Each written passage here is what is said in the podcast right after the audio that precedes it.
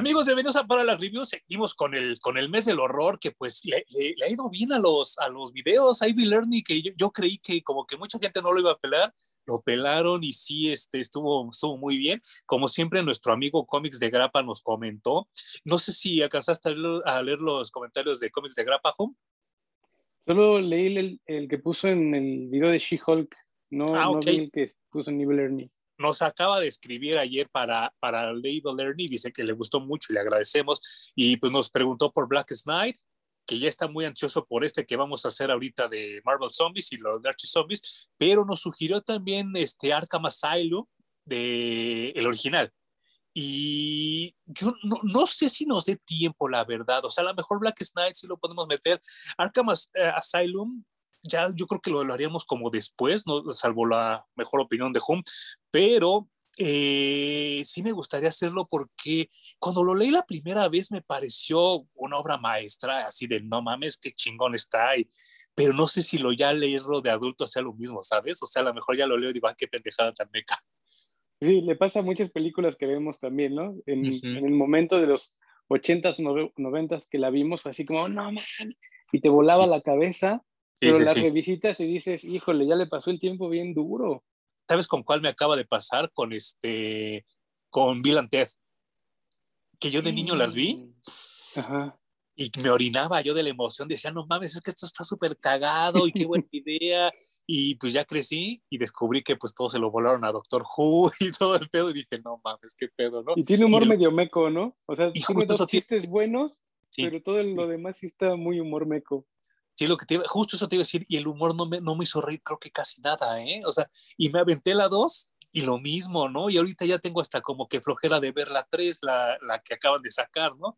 Digo, la voy a terminar viendo ya eventualmente, pero sí dije, chingale, no, no envejeció bien. Y sí me da un poco de miedo que pase lo mismo con, con Arkham con Asylum. Arkham Asylum. Sí, a mí también me da un poco de miedo, aunque haríamos bien en meter al menos una sugerencia y yo diría que fuera Blackest Night.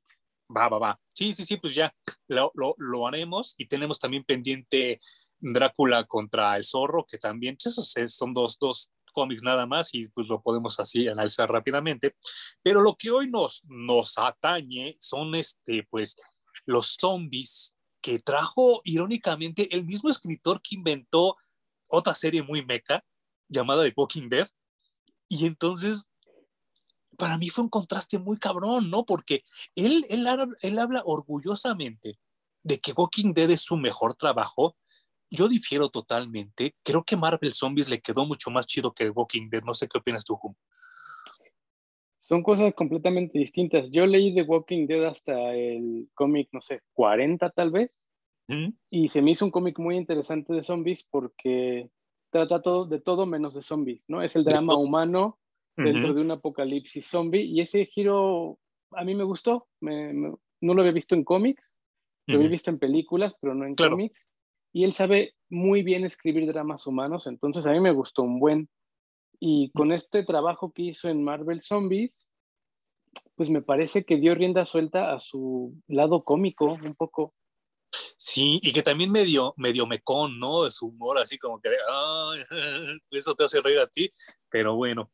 Eh, haríamos mal en hablar de zombies sin mencionar a George Romero, que es como el padre de los zombies, ¿no? Y, y obviamente Bela Lugosi había hecho una, una película en los 40 llamada White Zombie, que también es excelente y que también es muy recomendable, pero los zombies eran más como personas hipnotizadas.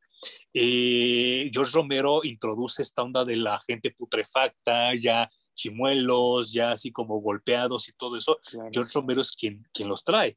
Eh, y, y Hum tiene, tiene la fortuna porque cuando estábamos en, en, Los Ángeles vimos una edición especial de Criterion que pues para los que no lo ubican es como una asociación que se dedica a limpiar negativos, a restaurar negativos, sobre todo de películas muy clásicas y que estaban a punto de ser perdidas.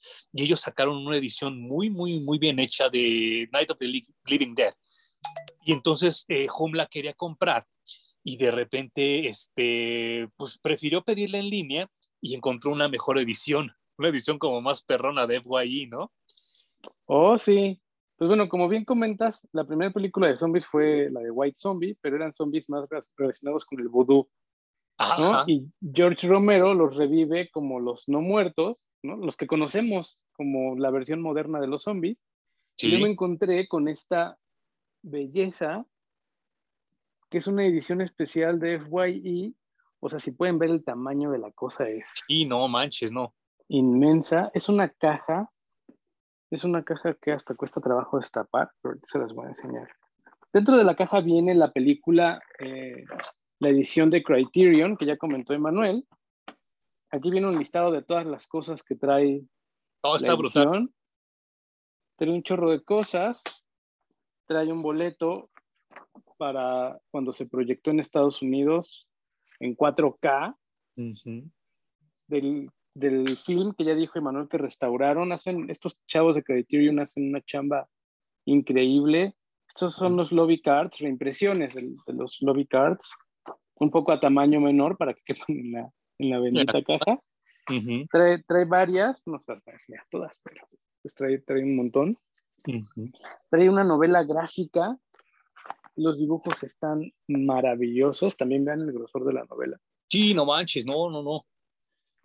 Y los dibujos son una chulada también. Y que siento que The Walking Dead se los voló un poquito, ¿no? O sea, siento que se parece mucho al estilo.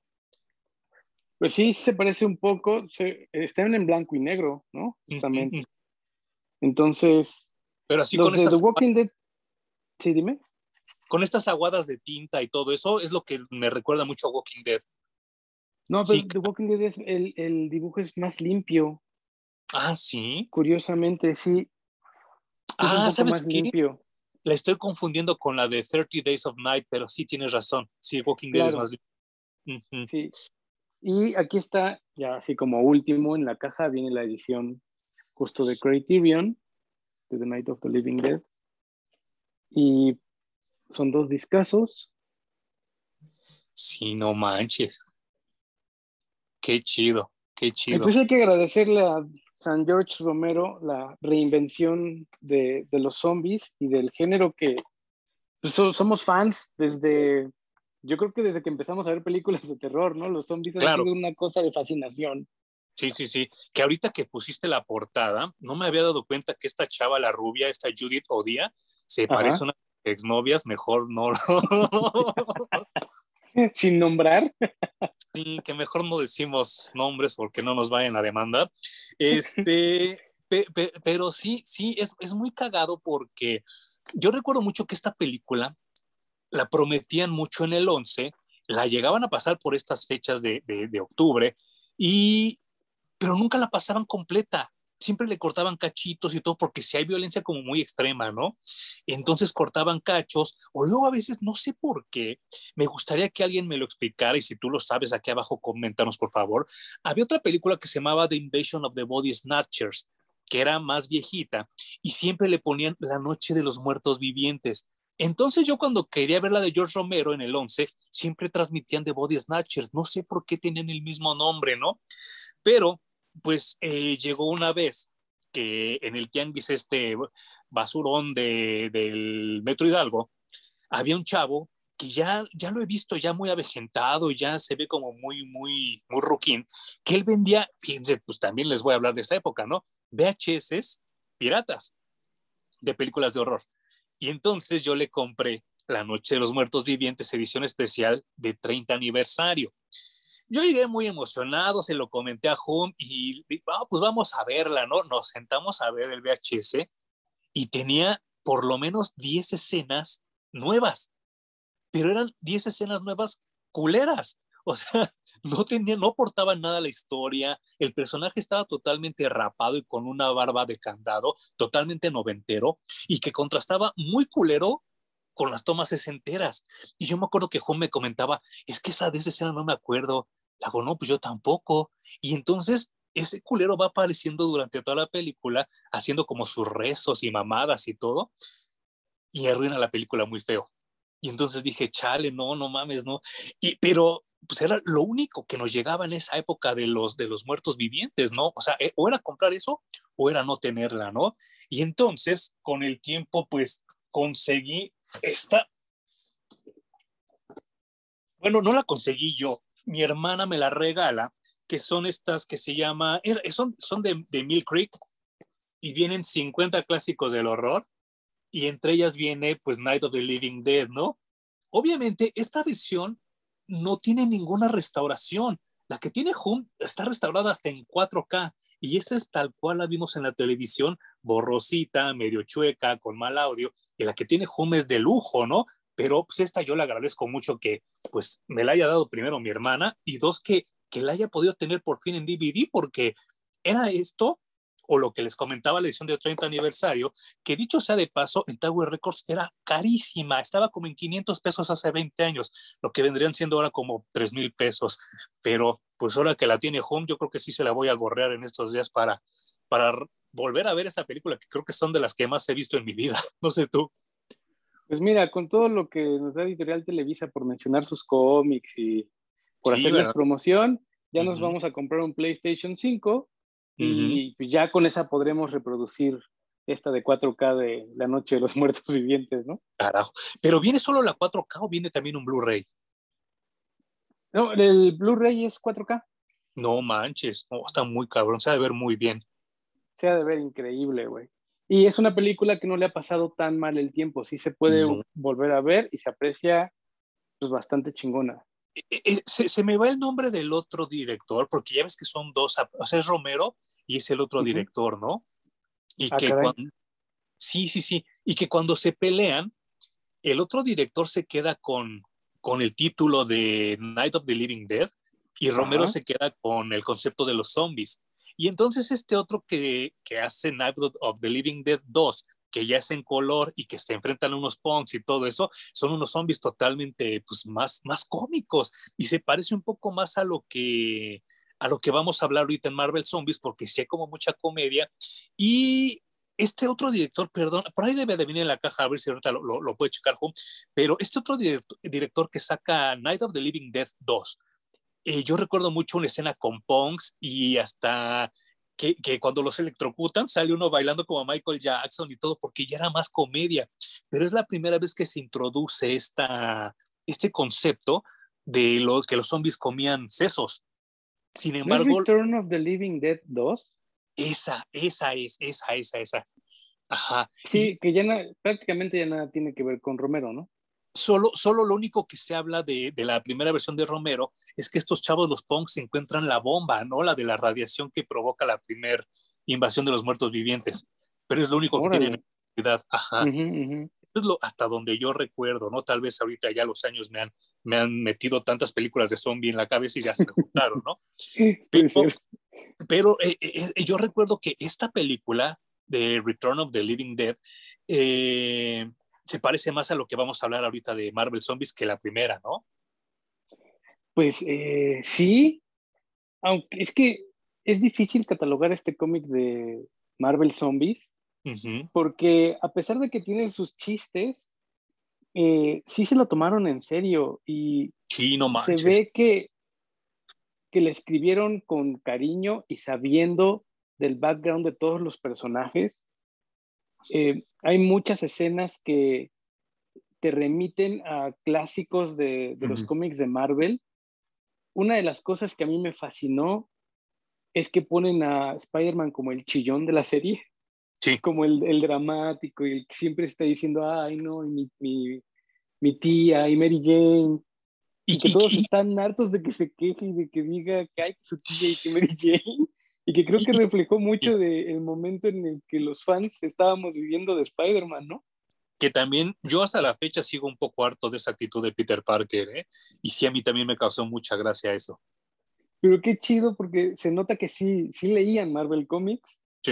Tanto el editor como el escritor, o sea, Robert Kickman, y, y, entonces se refleja allí y desde ahí nosotros como fans lo disfrutamos porque mezclaron nuestro amor por Marvel, por Marvel Comics y nuestro amor por los zombies y no se tentaron tampoco el corazón porque también hicieron un chorro de escenas bien gore y sí, o sea, esa escena en donde Ant-Man, Giant-Man, Goliath, o pónganle como justo, quieran. Justo eso agarra a Janet le muerde la cabeza y se la arranca. Y además el güey hace expresión de guacala que asco porque la carne ya zombificada sabe horrible. y escupe la cabeza, dices, wow, ¿cómo, ¿cómo rayos permitieron que ocurriera esto en un cómic de Marvel? Yo, yo, yo estaba, híjole, es que la verdad, cuando, cuando sale este cómic originalmente, yo no recuerdo por qué no lo leí, pero yo fue hasta que sacaron la edición precisamente de Editorial Televisa, que es esta, que yo lo leí por primera vez, pero en inglés era casi imposible de conseguir en esa época, ¿no? Por lo mismo, nunca lo pude leer en ese momento.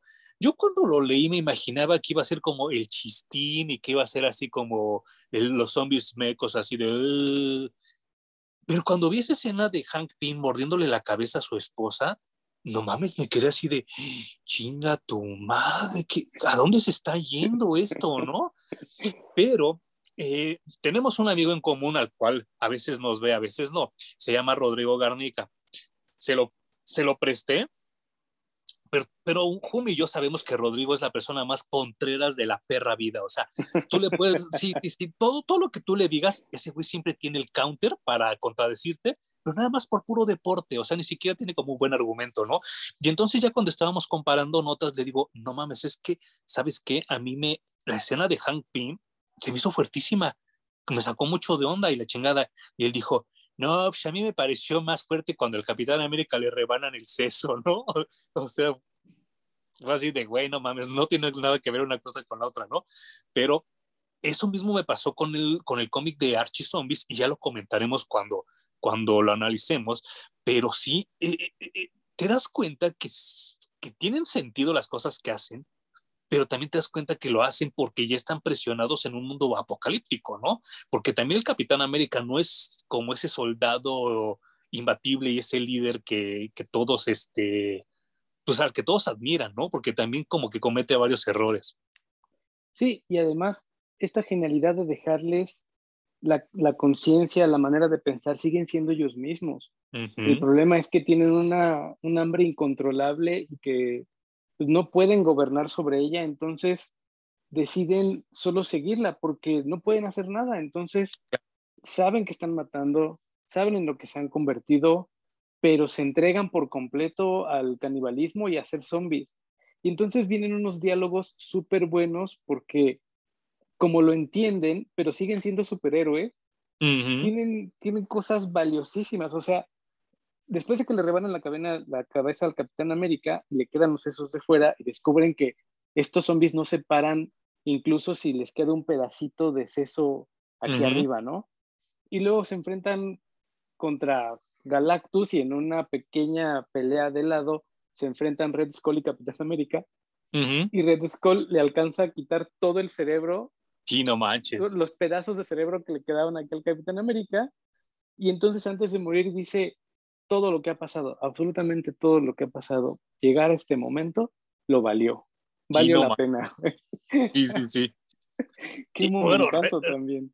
Red Skull es un villanazo que también siento que está como muy mal aprovechado tanto en los cómics como, como en el cine, pero sí, ese momento también se me hizo muy, muy, muy cabrón porque pues te das cuenta que ese güey era malo, y toda la vida siguió siendo malo, ¿no? Todavía hasta siendo no muerto, seguía siendo como malo, ¿no? Red Skull, y yo recuerdo mucho que el origen de Red Skull es precisamente porque Hitler se da cuenta que ese güey tiene tanta maldad como él, y por eso lo hace como de sus hombres derechos, y entonces, pues esa es la, la esencia del Red Skull, ¿no? Y, y, pues vaya, ya, ya, ya te fuiste hasta la cocina con lo de Galactus, pero, pero, pero, sí. Eh, antes de eso, insisto que yo, mm, esto fue lo único que leí. Yo no sé cómo era el origen de los Marvel Zombies, pero tú sí lo leíste, ¿no? Con Reed Richards. No hay, fíjate que no hay, eh, al menos hasta, hasta donde yo llegué, ya leí absolutamente todo, pero siempre me pasa que se me olvidan cosas y cuando vuelvo a releer, muchas es como si las leyera por primera vez, ¿no? Entonces, eso, es más chingón del cómic, ¿no? O sea, entre los cómics. Exacto. Bueno, los que valen la pena, ¿no? Porque luego releer unas historias chafas no está chido. Pero hasta donde yo llegué, que fue casi que hasta Marvel Zombies 2, no hay una razón de por qué llega eh, la pandemia, digamos. Porque en, el, en Marvel Zombies 1 solamente dicen que se abrió una grieta en el cielo y llegó de Sentry zombificado y empezó a, a contagiar a todo el mundo, ¿no? Luego hicieron un crossover con, con Evil Dead. Claro. Que es Army, no me acuerdo, Army of Darkness contra Marvel Zombies se llama. Ajá, ajá. Y entonces llega Ash a este universo de Marvel Zombies y él cree ese, Marvel Zombies y Army of Darkness. Exacto. Entonces llega Ash al universo de Marvel Zombies y dice, es que la culpa la tiene el Necronomicon. Y ahí ya no escribe Robert Kirkman, ahí ya es otro escritor, pero también tiene la genialidad de que el Necronomicon obviamente está en manos del Doctor Doom. Sí, no man. Después del Doctor Strange, es el segundo personaje más místico dentro del universo Marvel, ¿no? Curiosamente. y, y, él es muy peligroso porque mezcla la mística con la ciencia. Entonces está muy cabrón el Doctor Doom. O sea, sí es una persona muy, muy, muy, muy peligrosa el único pedo del Doctor Doom, que yo creo que es lo que se le pone enfrente, es el tamaño de su ego, ¿no? Sí, sí, sí, sí. sí. Y tampoco, resulta que tampoco tiene la culpa el Necronomicon en, en este crossover. ¿no? Al final termina Ash abandonando este universo, dándose cuenta de que el Necronomicon no tiene nada que ver, entonces él no tiene cómo ayudarlos y se larga, ¿no?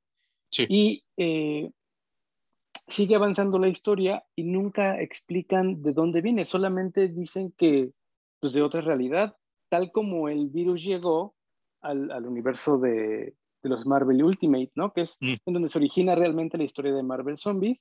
En este universo, ya habíamos comentado, ¿no? De, de Onslaught y del universo de bolsillo, que se creó el universo Ultimate. Por Franklin, Franklin Richards, ¿no? Exacto. Y en este universo de los Ultimate existen los Fantastic Four y Reed Richards, en esta versión muy joven, Ultimate, tiene contacto con este mundo de zombies. Él piensa que está en contacto con un Reed Richards más maduro, más como el que conocemos en la línea original de Marvel. Ajá. Pero son proyecciones holográficas que no muestran la carne necrotizada de, los superhéroes. Mm. Y en teoría, este Rick Richards más viejo está ayudando al joven a construir un portal para que puedan compartir tecnología y conocimiento entre los dos universos. Y el otro, pues joven idealista, está súper emocionado, porque además el viejo Rick Richards le muestra, y mira, este es el hijo que tenemos con su, porque finalmente sí nos casamos. y el otro así de, no manches, que sí nos casamos, qué chido, qué felicidad. Pero pues resulta que más bien están construyendo un portal para que estos Marvel Zombies brinquen.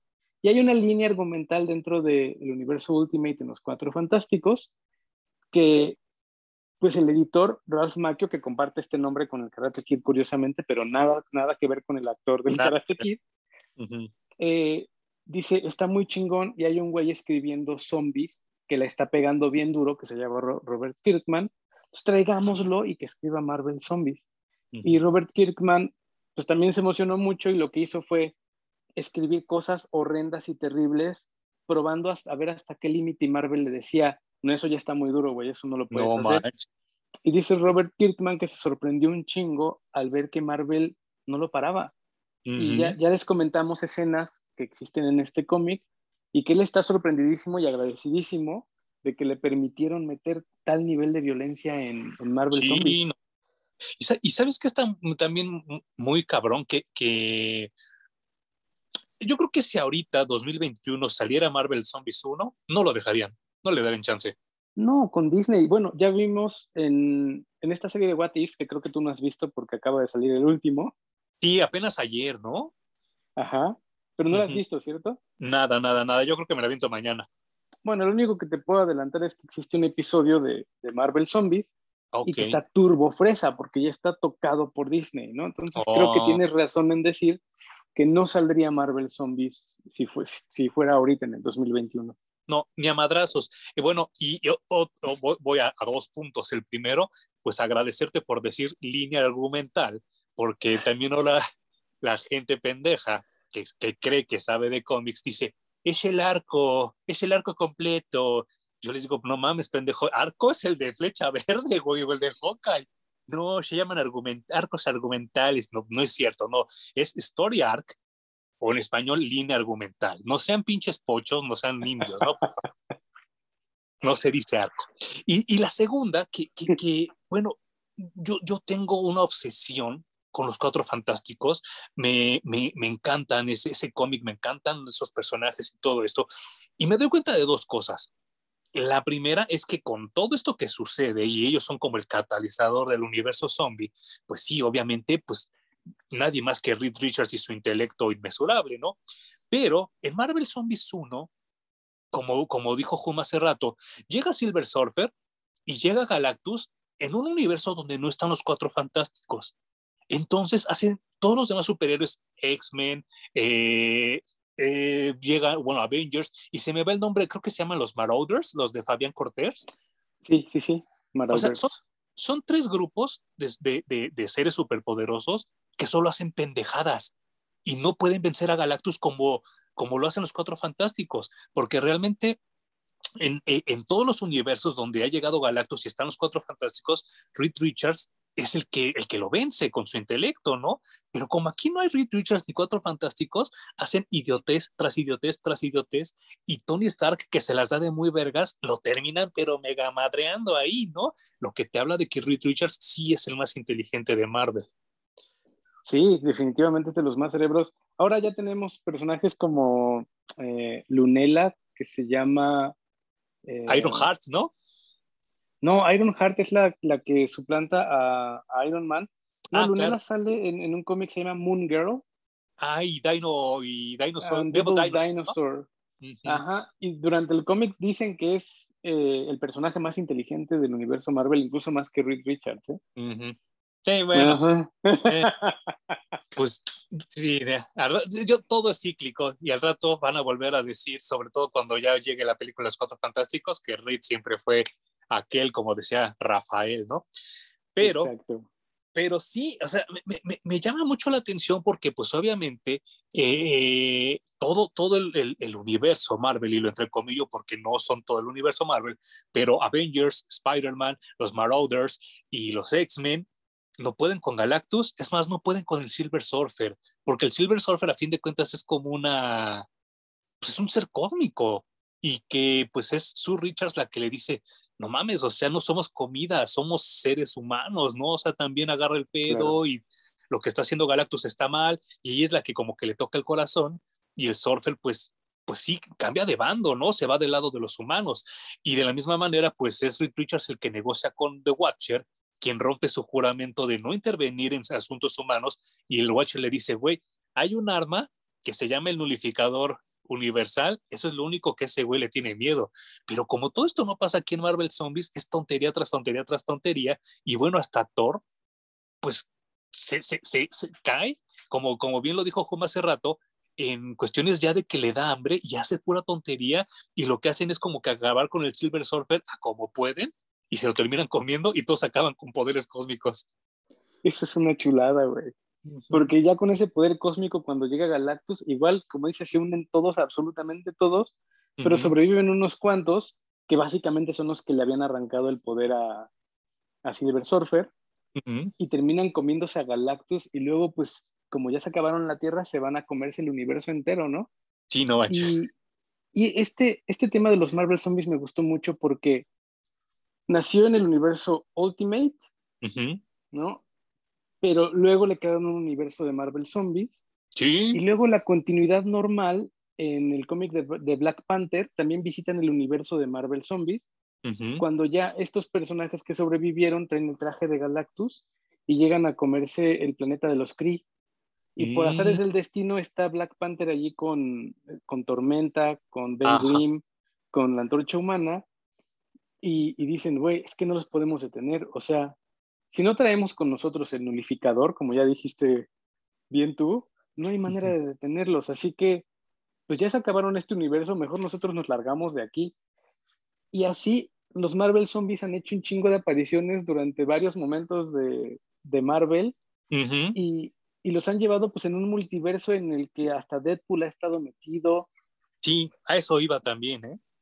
Y, creo que lo han hecho muy bien, han echado desmadre con el mundo de los Marvel Zombies y pues empezó tan bien y sin explicar. Yo tengo un tema con esto de las películas de terror que empiezan sin explicar de dónde viene el villano o el monstruo o lo que sea, que me gusta mucho, que no necesito que me expliquen de dónde viene el mal ni nada. Claro. Y funciona perfecto. Entonces aquí los Marvel Zombies hicieron exactamente lo mismo. No le vemos un origen. Así todos van a poder escribir lo que se les pegue la gana. Y no les vamos a dar un final. Siempre lo dejan así como en continuará. Y entonces todos estos escritores que han pasado por ahí han podido generar historias increíbles alrededor. Y, y, bueno, y los escritores y el portadista, ¿eh? que yo creo que hizo la lana que no va a hacer en su vida jamás de nuevo porque... El pinche Arthur Dan, sí. Creo que ese güey hizo todas las portadas que nosotros conocemos, las clásicas, y las hizo en zombie. Y se ve así como, como muy, muy, muy bien hecho todo. La verdad es un trabajo muy, muy bueno. Y, y, sí, o sea, eh, yo la parte ya cuando llegan con Deadpool sí fue así de, Ay, no mames, o sea, porque Deadpool hace lo que hace siempre, que son puras pendejadas, ¿no? Y entonces, y entonces eh, yo dije, chale, y luego que es nada más la pura cabeza y se la pasa chingándole la madre a todos y yo así de, ay, no mames. Esa parte ya siento que fue como un bajón. Pero viene una siguiente parte donde ya llegan los monstruos de Marvel, porque también a pesar de que, de que la gente ahora tenga una concepción errónea de que DC es oscuro y Marvel es, es luz. Es al revés. Eh, Marvel es súper oscuro y entonces, si no me equivoco, es en Marvel Zombies 4 o 5 que ya llega Morbius, que está Werewolf by Night, que está Satana, y entonces es cuando la serie vuelve a levantar muy cabrón, ¿no? Y dices, no mames, es que sí, es la respuesta lógica. Claro, ¿dónde quedaron todos esos personajes mientras toda esta chingadera ocurría, no? Pero, sí sí, como bien dices, han tenido aciertos y desatinos durante todo este tiempo, pero ciertamente han sido más aciertos. Sí, sí, sí, sí, sí, eh, totalmente. Incluso hubo una serie reciente, creo que se llamó Marvel Zombies Resurrection. Ajá, sí, sí, sí.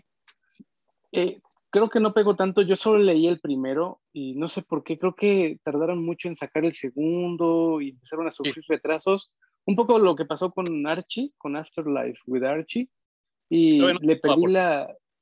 ¿Eh? Que todavía no lo acaban, por cierto. Yo creo que ya nunca lo van a acabar. Entonces le pedí la pista a, este nuevo de Marvel Zombies, pero habría que checarlo porque creo que pues, ya dijimos que vale mucho la pena este universo. Y yo creo que también parte del que no pegó mucho, uno, pues la pandemia, pero dos, es que el mundo cambió. Eh, insisto que ahora las generaciones son de cristal, ahora ya de todo se ofenden, ahora ya de todo lloran y el Facebook y las redes sociales han hecho mucho daño. Tan es así que pues han regresado portadas de Batichica, han regresado portadas de Mujer Araña, han regresado portadas de Superman y de John Carter, porque la gente se ofende, ¿no? Y entonces yo creo que meter ahorita Marvel Zombies sí, pues yo creo que mucha gente se ofendería y mucha gente lloraría y todo, pero eh, pues volvemos a lo mismo, ¿no? O sea, no, no hay que ser hipócritas porque, no, está muy fuerte, está muy culero y todo, pero por atrás estás así. Claro, estás leyendo de todas formas, no hay que ser hipócrita, ¿no? Y, es más, a veces es gente que ni las lee, ¿eh? O sea, es, gente que no lee Marvel Comics, que no lee un perro cómic en su vida, pero se sube al tren y ahí está chingando, ¿no? Sí. Obviamente estamos hablando del fanbase más tóxico, me parece, ¿no? Sí, sí, sí, sí, sí, sí. sí. Y que ya lo he Porque su contraparte también la hay, ¿no? Ahí estamos nosotros que no tenemos pedo. Sí, claro, claro. Y, y lo, he, lo, he, comentado contigo y lo he comentado con Po, que lo peor de todo es que se le echa la culpa a los millennials, pero no siempre son los millennials, también es nuestra generación que de todo se queja, que nada le parece, y pues está bien culero vivir así, ¿no? O sea, como que tampoco está chido andarle poniendo etiquetas a todo. Es horrible, o sea, ya, ya luchó Marvel contra el Comics Code en su momento. Sí, no manches. No tendríamos por qué regresar a esas épocas oscuras. Hay contenido para todos y todos cabemos en todos los tipos de contenidos que hay. Eh, si no te gusta, no lo consumas, no lo leas, no lo promuevas. Pero me parece que poner el grito en el cielo por cosas tan estúpidas eh, no va. Como dicen los memes cada, cada que sale así algo de, de religión, si no crees, respeta. sí, respeta, me parece que es una muy buena palabra. Y pues, eh, ahorita me estaba peleando con mi librero porque les quiero enseñar que también tengo este, que es qué chingón las puras portadas, que me costó 8 dólares en Canadá y aquí en México nunca salió. Ya después con más detenimiento se los enseñaré porque sí, obviamente hoy nada más vamos a cubrir Marvel Zombies 1 y Army of Darkness, pero así, a grosso modo, les enseñaré que pues todas las portadas y sus referencias vienen en este libro. Y sí, la verdad, e, e, este, este es un gran trabajo, pues tanto de investigación como de dibujo, ¿no? Porque es buscar las portadas más representativas y convertirlas en zombies, ¿no? Eh, el legado de Marvel Zombies creo que es innegable. Tuvimos después Afterlife with Archie, que también se me hace una gran, gran, gran serie de zombies que la reseñaremos la próxima semana. Y muy, muy tarde llega Deceased. Y ah, entonces ya, ya no sé si ya lo quisieron hacer por no dejar o la misma Warner no los dejaba hacerlo, no, o no querían verse tan copiones cuando todos sabemos que entre Marvel y DC se copian todo, pero a mi gusto, no sé cómo lo ves tú, ya llegó muy tarde Deceased. Bueno, de hecho, haremos, si nos da tiempo, reseña de Blackest Night, porque es una mejor serie de zombies que Totalmente. Sí, totalmente. Eh, llega muy tarde a subirse al tren de los zombies, tampoco se siente muy bien escrita ni en un universo tan rico como, como Marvel Zombies. Ah, otra cosa que quería mencionar que también me pareció una genialidad y que hay paralelismo en ambos universos. Los dos tienen su velocista, ¿no? Su personaje que corre rápido. Y en, este, en esta parte de Marvel Zombies 1, dicen que cuando reventó la pandemia es cuando mordieron a Quicksilver y entonces Quicksilver se encarga de que el mundo entero sea zombificado en horas. ¿no? Claro, claro. Y eso estuvo re chido. O sea, yo, si me hubieran dado a escribir Marvel Zombies, a mí no se me hubiera ocurrido. Y es una cosa tan lógica y tan básica. Jamás en la vida. Que, resulta bárbara, ¿no? Y aquí está, sí, no, no, no, y es que sí está muy cabrón porque pues te das, porque por ejemplo, con Quicksilver no lo han manejado de esa manera, pero con Flash, sobre todo con Wally West, es, de todo sabido que ese güey corre muy rápido, pero también le da el chingo de hambre cuando termina de correr. Entonces tiene que alimentarse con lo que haya en el, así, si, hay, son hamburguesas, si son tacos, o sea, todo lo que esté a la mano, ese güey pide como 20, porque tiene que comer. Y entonces, pues sí, obviamente, si es la misma premisa con Quicksilver, pues sí, obviamente, él le da mucha hambre y convierte en zombies a todos, ¿no? Sí, yo no, a mí tampoco se me hubiera ocurrido jamás en la vida. Sí, pero que es, es que tiene esas genialidades Marvel, Marvel Zombies, esos pequeños detalles que, que te hacen ver que es gente que ama los cómics, que lleva años leyendo los cómics y que además le encanta el cine de zombies, porque también se, nota que Robert Kirkman es un jesusazo del cine de, zombies, sí, ¿no? Sí, claro. Aquí tenemos la portada de Deceased. Este cómic, después de salir, lo estuvieron regalando en el Halloween Comic Fest que lamentablemente creo que este año tampoco va a haber y ya van a ser dos años seguidos que no te regalan cómics de horror en Halloween, que yo no manches cómo los disfrutaba, así conocí Deceased, así conocí eh, Afterlife with Archie, así conocí Scooby-Doo Apocalypse, pero este año pues creo que no se va a poder y, y sí me parece muy, muy lamentable que, que no suceda, pero pues es que nos tocó una pandemia en la vida real. Si ustedes están viendo este video en el 2040, pues no van a saber lo que nos sucedió en 2020 y 2021, que el mundo está parado por una pandemia real. Y otra cosa que me llamó mucho la atención del guion de Kirkman eh, fue, fue que, perdón, John Byrne, yo sé si, que el día que te mueras Dios te va a mostrar todos los videos que hago de ti y te voy a agradecer muchísimo, pero también John Byrne, que alabado sea su nombre, hizo esto hace muchos años antes que Marvel Zombies, que fue Galactus, eh, el devorador, que llegaba a Apocalypse. Y Galactus avienta un mega desmadre durante todo el pinche cómic, como lo hace siempre que tiene hambre. Y Darkseid defiende, defiende, defiende, defiende a Apocalypse a más no poder. Obviamente no pueden contra Galactus, porque insisto que para eso nada más los cuatro fantásticos. Pierde Darkseid, pierde Apocalypse. Galactus conecta su, su, máquina, empieza a comer y dice, no sabe a ni madres. Oh, pues no sabe a ni madres porque está muerto mi planeta, le dice Darkseid. Y le dice Galactus, bueno, pero si, no, si estaba muerto tu planeta, ¿para qué chingados lo defendiste, no? Y Darkseid, pues es que es mi casa. ¿no?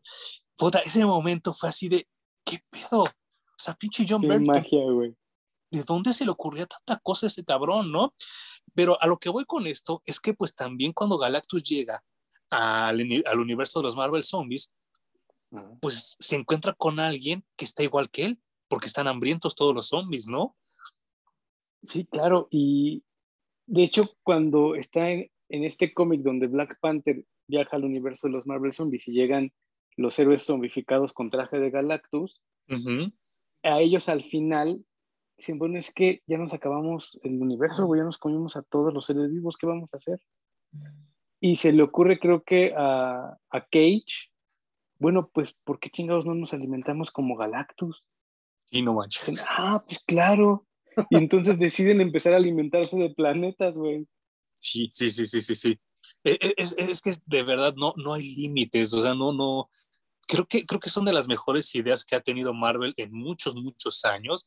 Eh, y, y, es, y es mucho decir, ¿eh? porque como lo hemos comentado hace rato, Onslaught, Heroes Reborn, eh, toda esa, esa, esa, esa época fue muy, muy prolífera para Marvel, a pesar de que en cuestiones financieras les estaba yendo muy mal, sacaron como muy buenas historias y aquí con Marvel Zombies apenas estaban recuperando de la lana y me parece que, que sacaron muy buena chamba y, y, a pesar de que Robert Kirkman diga lo contrario, si yo le pregunto a alguien fuera del círculo de los cómics, fuera del círculo de la cultura pop, van a decir, no, es que Walking Dead, la serie, fue lo que trajo de regreso a los zombies. Y yo difiero totalmente. Creo que es este cómic de Marvel Comics lo que ponen a los cómics de zombies de nuevo en el mapa. No sé, yo creo que fue un proceso muy, muy largo. Muy paulatino. Eh, pues es que lo que nos trajo de vuelta a los zombies fue 28 días después.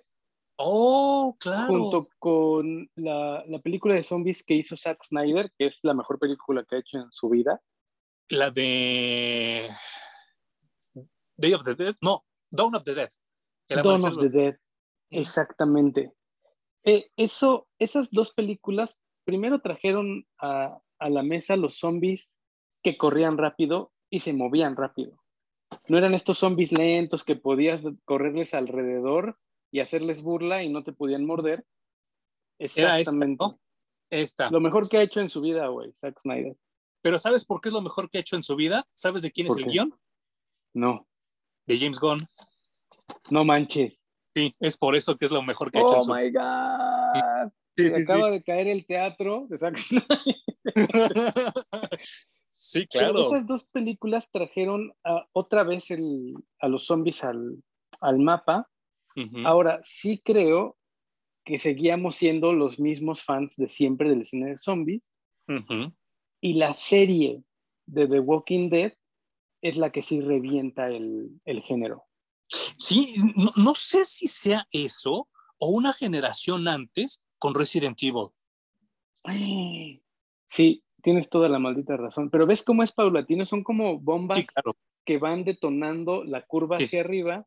Estas dos películas, y luego viene Resident Evil, que fue una experiencia multimedia, a final de cuentas empezamos con videojuegos, pero luego también reventó para todos lados. Sí, sí, sí. Y, y The Walking Dead, que yo hasta The Walking Dead fue que empecé a escuchar a la gente común y corriente, o sea, la gente que veía La Rosa de Guadalupe o, ya sabes, empezar a hablar de zombies. Sí, no manches, sí. ¿No? Es, esta, esta serie de The Walking Dead fue la que la, bajó al, nivel de telenovela de Televisa. Tienes toda la razón. Pues habrá que, habría que agradecerle eso, lo hizo masivo y eso nos trajo mucho más producto de zombie, gracias nada más por eso. Y nada más, ¿eh? Porque la serie se murió creo que en la segunda temporada, no sé cómo ha llegado a las 10. Y hasta spin-offs. Eh, ay, sí, Fear the Walking Dead, que vi el primer episodio y dije gracias por venir. Sí, no Pero bueno, lo masificó, estuvo, qué bueno que lo hizo. Y como ven, ha sido un camino paulatino con grandes historias de zombies que pues ya hasta permearon dentro de los cómics y que lo hicieron, gracias a Dios, por Marvel Zombies que lo tenemos. y, y, sabes que también hay algo que después también, yo no sé en qué momento se le ocurrió en qué momento llegó, pero también estoy súper agradecido porque se juntan dos de las cosas que más me gustan en la perra vida, que es los zombies y la WWE, y sacaron estos muñecos maravillosos. ¡No mames! Los WWE Zombies, y aquí tenemos a John Cena y al Undertaker Zombie.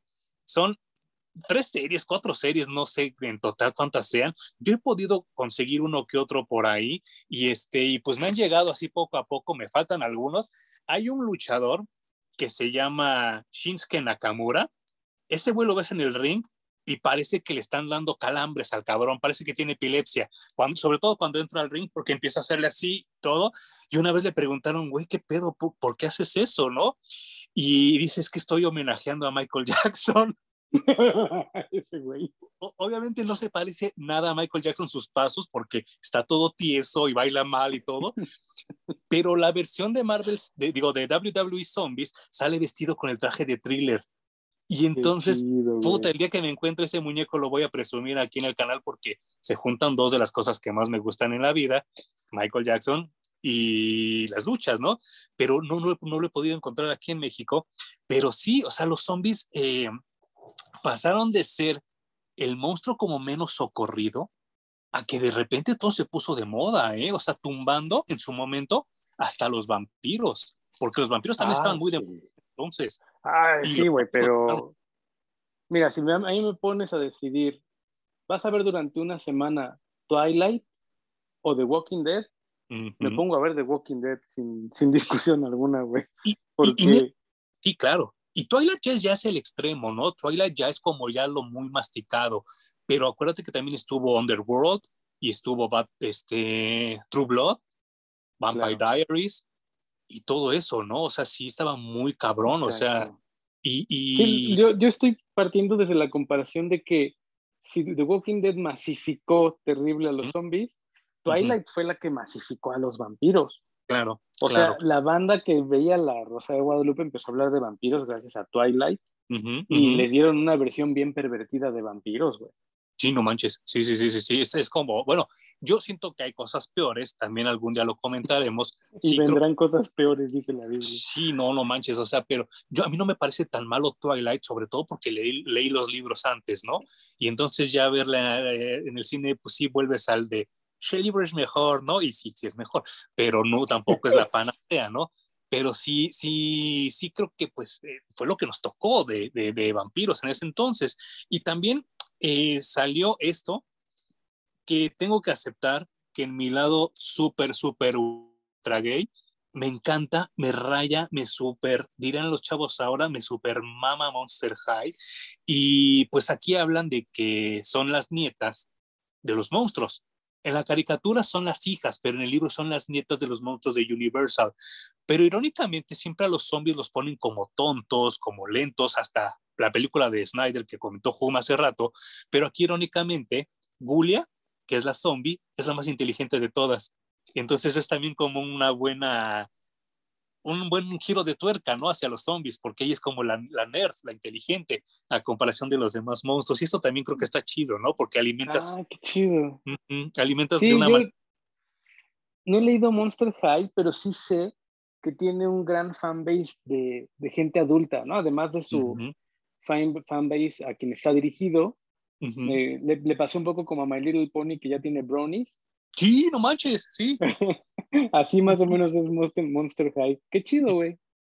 Sí, sí, sí. A mí me parece un producto con mucha calidad. Ya en algún momento hablaremos de él porque sí, sí creo que es de los mejores legados que tienen los monstruos de Universal.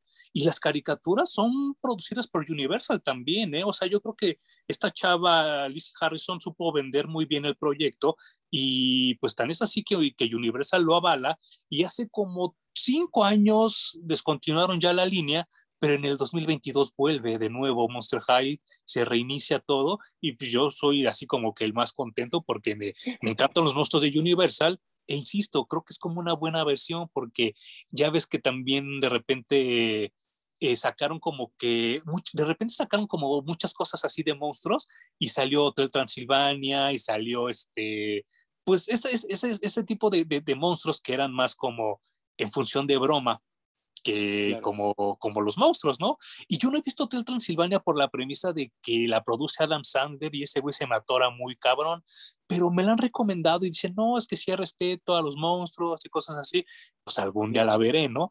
pero sí, de momento yo prefiero mil veces leer los libros de Monster High o ver las animaciones que, que aventarme algo de Adam Sandler, ¿no? Y sí, este, y, y, sí, o sea, insisto que, que, que, todo lo que estamos hablando de Marvel Zombies, de Resident, de, de todo, de Walking Dead, eh, nos trajo unos, ¿qué será, Jun? ¿Ocho años de muy buen horror en cómics? Uf, no sé, yo, yo creo que un poco más. Sí, ¿verdad? O sea, fíjate que es que estamos hablando de cosas bien chingonas porque primero los zombies no son parte del, del pool de los monstruos de Universal. Sí, para y empezar. es muy raro, ¿no? Porque el referente es que son monstruos de Universal. Uh -huh. Pero los zombies, los zombies no lo son, se, se cosieron aparte y llegaron sí. al, al, imaginario aparte y eso está chingón. Eh, los cómics, Marvel Comics tiene una línea muy importante de cómics de, de horror. Sí, no manches. Se olvidaron durante mucho tiempo de ellos, ¿no? Sí, yo tengo mi y teoría que, de por qué, pero ahorita te la digo. Y que este tipo de historias en donde caben zombies también les hace sacudir la cabeza y decir, pues, ¿dónde dejamos enterrados todos esos personajes que teníamos de horror? ¿Por qué no empezamos a explotarlos y a traerlos? Sí, no manches. Y, y, qué, y qué chido que los zombies hayan explotado de esa manera y que la gente haya recordado que existen historias de terror. O sea, no sé si fueron los zombies, me gustaría pensar que sí, que hicieron que regresaran olas y olas y olas de películas de terror que no se acaba, güey. Sí, o sea, sí, yo, sí, sí, Durante mucho tiempo, sobre todo en los noventas y principios de los 2000, sí dijo que había una gran sequía de películas de terror y que entonces teníamos que estar revisitando todo el terror que nos dieron en los 70s y en los 80s, una y otra y otra y sí. otra vez hasta el cansancio. Solo tuvimos esas... Exacto. Uh -huh. Entonces es hasta mediados de los 2000 o ya incluso los 2010 que vienen películas, ¿ya? Que vienen películas y películas de terror una tras otra, tras otra, tras otra, sí, tras otra. Sí, sí. Y no podemos estar más felices por eso, ¿no? Y, y, y sabes qué, eh, ahorita que mencionamos Scream, yo creo que otro pilar del horror que tuvimos y que irónicamente tampoco hay muchos zombies fue Buffy. Y, oh, claro.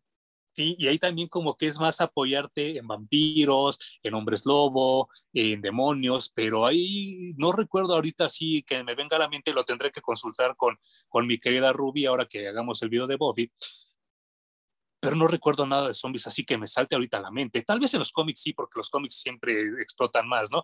Pero Buffy, Scream, creo que fueron los dos pilares que sostuvieron el horror en los noventas, ¿eh?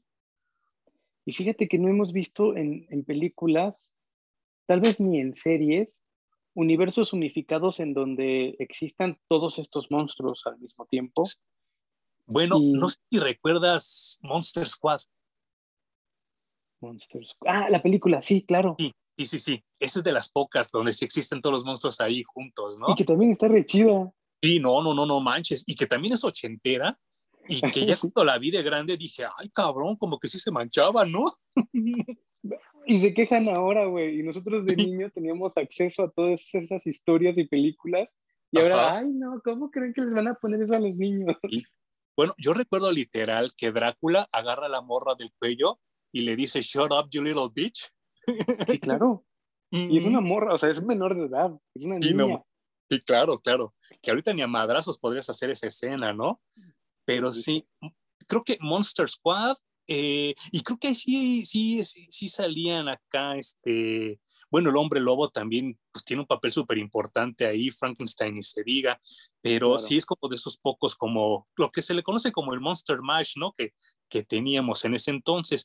Y otra película también de esas épocas, así, bueno, ya un poco más hacia acá, que también es donde empiezan a mencionar a los zombies de una manera más inteligente y menos como que sosa, es una que se llama Hocus Pocus con Glenn, Glenn Midler, no Beth, Beth, Midler, Beth Midler, y sale también Sarah Jessica Parker, joven, se ve hermosa en esa chingada película, pero el zombie es como un catalizador. Bueno, si no la has visto, no te la voy a spoiler ni a Hum, ni a, ni a, ni a la gente que, que nos está viendo, pero pues, ahorita está en Disney Plus, se la pueden reventar, ya sobre todo en esta temporada, y esa es como de las, de las películas que, donde el zombie tiene un papel inteligente e importante. Y, y, y pues todo esto derivó a que en Disney sacaron una serie, creo que son tres películas, que se llama así simplemente Zombies. y pues también es ya más dirigida para la chaviza, ¿no? Para de como de 13 años para abajo. Y yo la vi y me pareció tan buena. Dije, no manches, la neta, cómo hay veces donde Disney eh, afila un poco el cuchillo y hace como que cosas un poco más puntillosas y le quedan bien, ¿no? Y sí, creo, creo que las canciones son buenas, los personajes son buenos y todo eso. Es como esta de Descendientes, que también me parece como una buena adaptación, ¿no? De, de los, de los hijos, de los villanos y todo eso. Y, y sí, esta serie de Disney de zombies, yo, yo no dudo que por estos días ya la vayan a estrenar en, en Disney Plus, porque pegó mucho, mucho en Estados Unidos. Aquí en México no sé, probablemente sí, pero es que yo, mis alumnos no, ya son más grandes, son de 18 años en adelante, pero no sé entre los chavitos de 8 a 13 años, que son los twiners, yo creo que debe haber sido un madrazo aquí en México también. Ah, qué chido, güey. Siempre me gusta ver cosas nuevas de zombies. Con tanto, tanto material que hay, a mí ya se me antoja bien complicado eh, recibir películas con nuevas ideas acerca de zombies. Pero bueno, casi siempre que digo, ¿y ahora qué van a hacer? Alguien llega con una perra idea nueva de, Afortunadamente. hacer algo de zombies. Sí. O sea, incluso Guerra Mundial Z me sorprendió, ¿no? Yo iba, mm. iba con cero expectativas y, salí extasiado después de ver Guerra Mundial Z. Entonces, eh, bueno, ahora con esto de Marvel Zombies y que ya permearon incluso en el universo eh, What If, tal vez veamos muchas más cosas. Ojalá eh, Disney lo vea como un proyecto aparte, solo hecho por Marvel, porque pues, nos van a dejar sin violencia y sin gore y sin todas estas cosas que tienen que existir dentro del género de los zombies. Eh, a mí algo que me pareció muy extraño es que cuando sale Marvel Zombies no hay mercancía o merchandising con Marvel Zombies. Hay muy poca, como que Marvel vio el producto ya después de que fue un hitazo y se arrepintió un poco de sus zombies. Y entonces no hay tantas figuras, salieron como tres o cuatro figuras nada más de Marvel Zombies, y, en, los demás medios ya no sacaron nada. Incluso Yo, yo que trabajo con, con, ilustradores que hacen tarjetas con licencia de Marvel, piden explícitamente que no se hagan Marvel Zombies. Ah, sí. ¿Cómo crees? Está completamente prohibido eh, hacer algo con Marvel Zombies. Yo supongo que un poco, un poco esto, ¿no? Les agarra el lado derecho de la política y entonces es como, ay, no, que no se vea a Spider-Man sin un brazo o con la piel comida, porque tienen que mantener cierta imagen, ¿no? Justo eso iba hace rato y, y perdón si, si nos extendemos mucho, pero estoy seguro que están disfrutando tanto como nosotros. Estos personajes que decíamos hace rato, este, Hailstorm, Morbius, Satana, eh, Man-Thing, toda esa, esa, esa parafernalia de, gente de, infernal, ¿no? Hasta el Ghost Rider este, de Johnny Blaze, que nace en los 70s, nacen como respuesta a que en los 70s se hace cine de horror muy chingón, como El Exorcista, como El Bebé de Rosemary, como I Speed on Your Grave, pero también en los 70s, pues se descubre que varias actrices de Hollywood, varios actores, varios cantantes y hasta políticos eran satanistas y eran seguidores de del Anton LeVey y del Alistair Crowley y todo ese desmadre.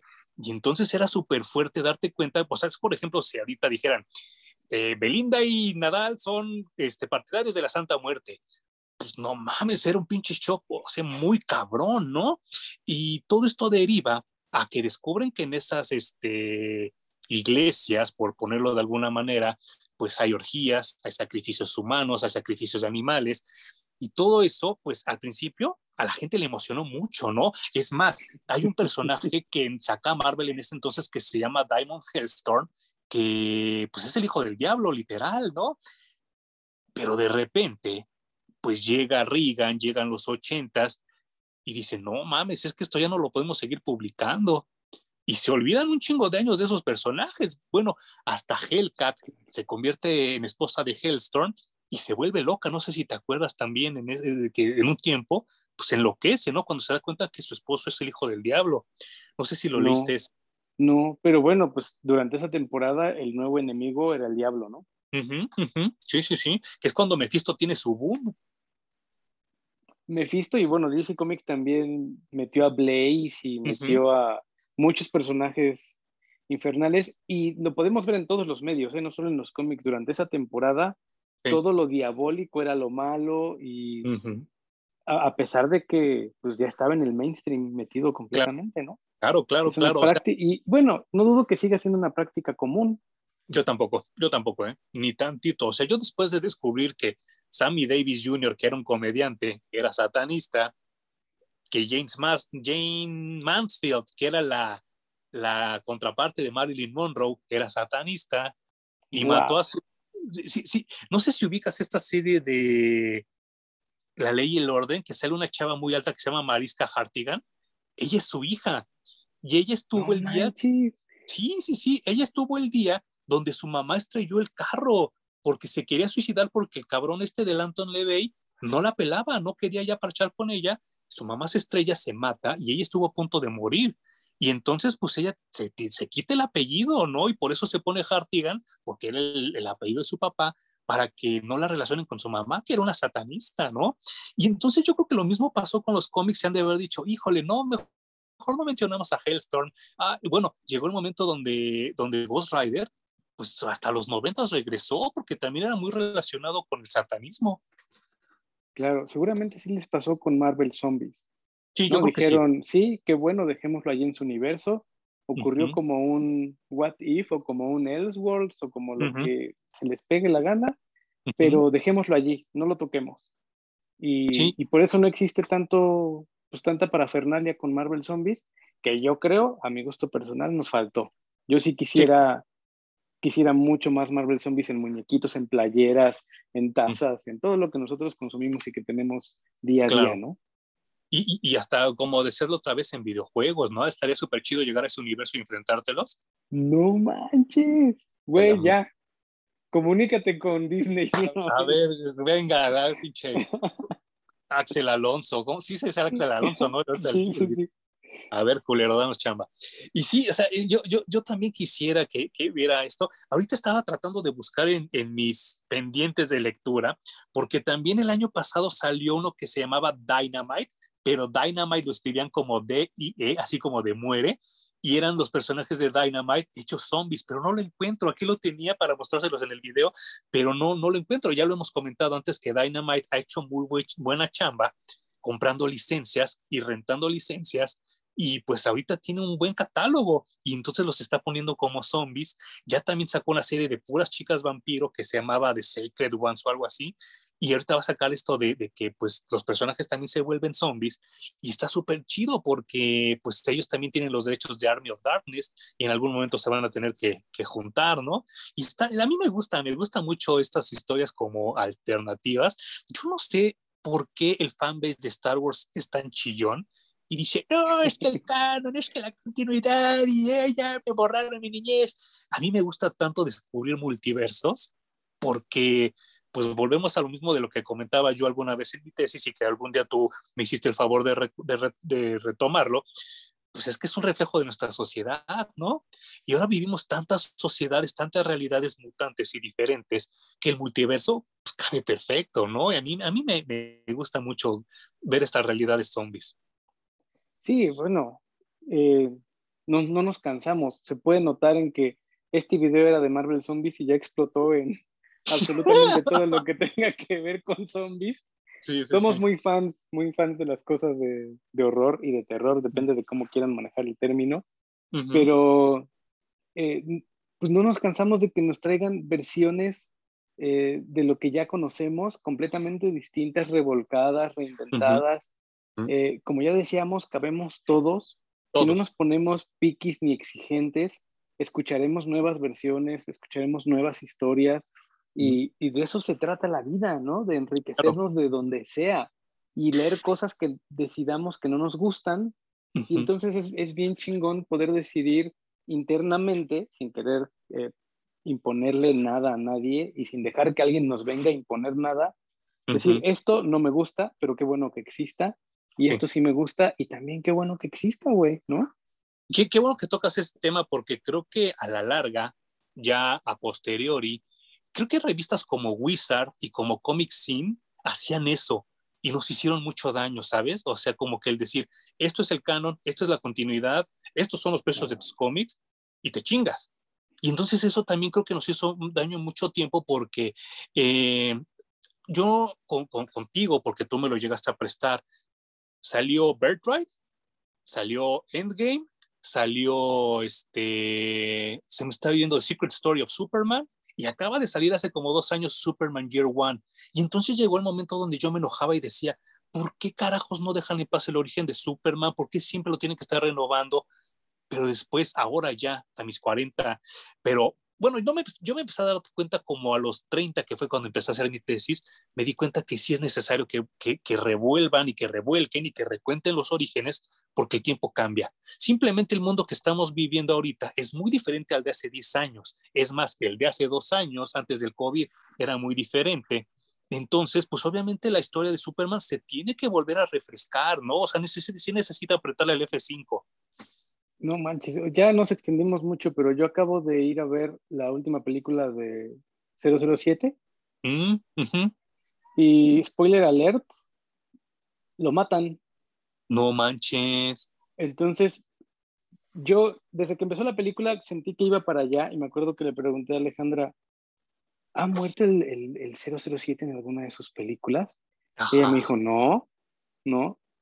Entonces, matan al 007. No manches. Y yo me quedé así de, güey. O sea, no sé si, si la humanidad está dimensionando el momento que vivió cuando hicieron esta película, güey. Claro y además dentro de la película establecen a una morra de eh, ascendencia africana como el nuevo, la nueva agente 007. Qué cabrón. Y, no me hagas mucho caso porque aquí tengo el libro, pero no lo he leído. He oído rumores de que en Casino Royale, Ian Fleming al final mata a James Bond, porque él no creía que iba a pegar el personaje. Digo, ya después también a ver si luego nos aventamos algo, porque también hay cómics de James Bond. Pero alguien por ahí me comentó alguna vez que Ian Fleming en la primera novela lo mata, ¿eh? No me hagas mucho caso y si alguien de ustedes la respuesta, pues aquí abajo coméntenme. Pero sí, o sea, estás matando. Es, eh, eh, es, la muerte de Superman para los británicos. Es, es lo que yo, yo le, decía cuando estábamos saliendo de la sala del cine. Dije, es que bien puede ser una señal de los tiempos que estamos viviendo, ¿no? Y en los cómics pasa que empiezan a sustituir a Superman, porque yo le decía también a Alejandra, es que entonces se murió el mismo James Bond que habíamos visto desde la primera película. Claro, ha tenido distintos actores que lo encarnan, pero es el mismo James Bond que hasta ahora matan y entonces establecen una nueva 007. Y es lo que pasa en los cómics con, vamos a empezar a desfasar a Superman y a Batman y a meter otro Superman y otro Batman y es algo que a, ti y a mí nos ha estado pasando con el personaje de Spider-Man, que ya no han encontrado cómo renovarlo, güey. Y entonces es tropezón tras tropezón tras tropezón. Y cuando meten a Miles Morales, pues todos enloquecemos porque es un buen Spider-Man que ya no es el mismo. Entonces también nos lo están cambiando y tal vez no tan drástico como matémoslo y que haya otro, como en el 007, pero definitivamente ya necesitan esos personajes con los que crecimos y que no solo nosotros, tenemos tres o cuatro generaciones con el mismo personaje, bueno, pues también tienen que terminar, ¿no?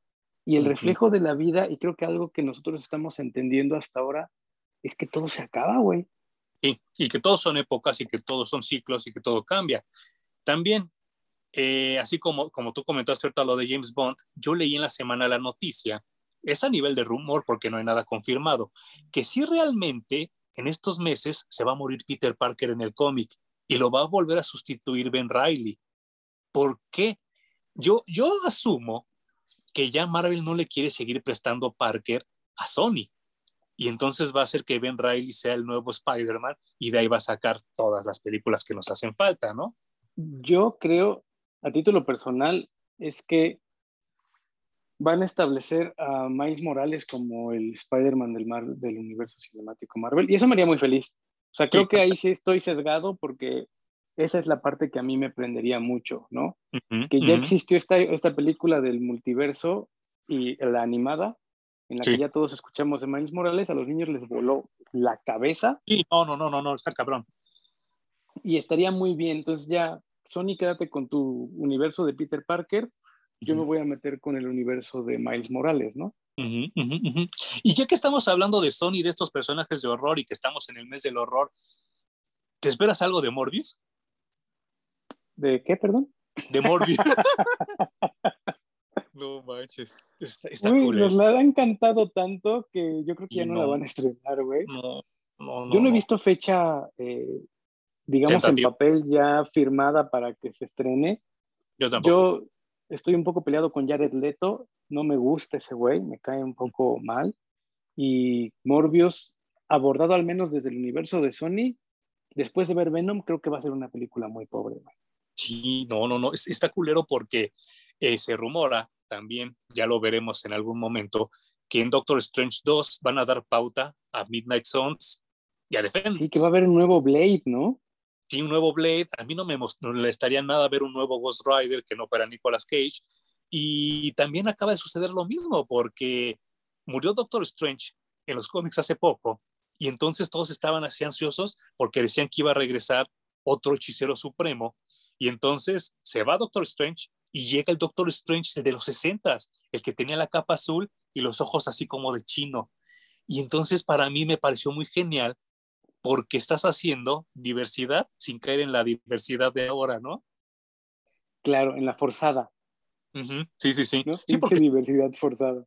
Stanley decía que él quería que Doctor Strange fuera chino, pero que el segundo dibujante que llegó después de Ditko lo empezaba a dibujar más caucásico. Pero la idea original de Stanley era que Doctor Strange fuera chino. Entonces volverlo a ver con sus ojos rasgados me parece una genialidad, ¿no?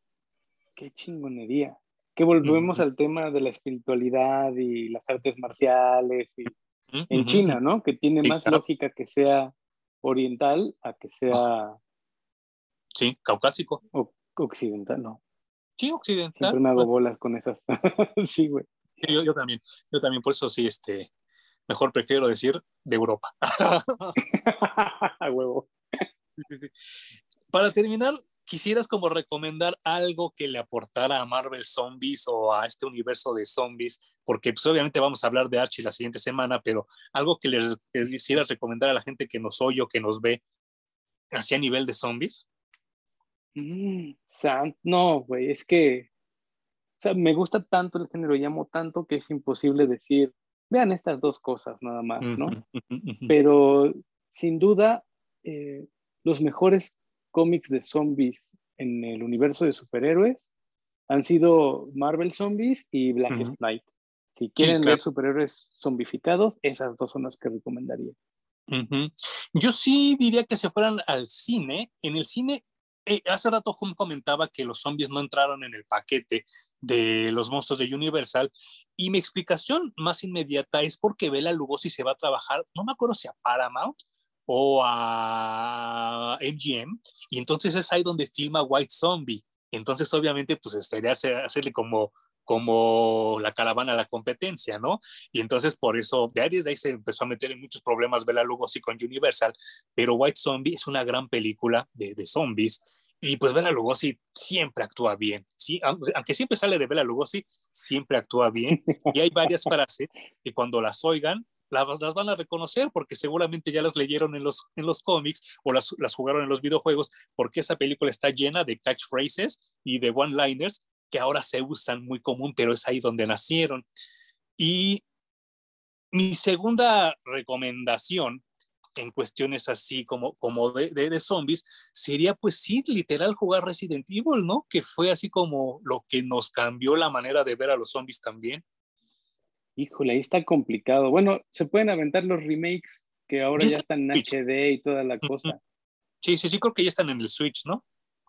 Sí, ya están. Bueno, en todos lados ya los pueden jugar. Eh, yo disfruté mucho el 4, para mí fue un juegazo. Sí, no. sí, sí, sí. Pero obviamente el que le partió la madre al mundo de los videojuegos, en el buen sentido, fue el primero de Resident Evil. ¿no? Sí, manches, sí, sí, sí, totalmente, totalmente. Juan, pues muchas gracias. Gracias a ti, Manuel. Gracias también para la a todos los que nos, a todos los que nos ven y escuchan, güey. Creo que sí nos extendimos muy cabrón. Sí, sí, sí, sí, sí, creo que ya estamos desbarrando mucho, pero, pero bueno, es el mes del horror, se vale y vale la pena. Y pues nos vemos la siguiente semana con Archie Archie Zombies, que, que de verdad, cuando vi ciertas escenas que voy a comentar la siguiente semana, es, es como haber visto a uno de mis mejores amigos hacer chingaderas, porque si dije, no, ¿por qué estás haciendo esto? No, no. Qué horror. Sí, de eso se trata. Qué horror. Sí, sí, sí, sí, sí, pero, pero fue muy buena ruptura del corazón. Home, muchas gracias. Nos vemos la otra semana. Gracias. Hecho. Bye. Feliz mes del horror. Eso.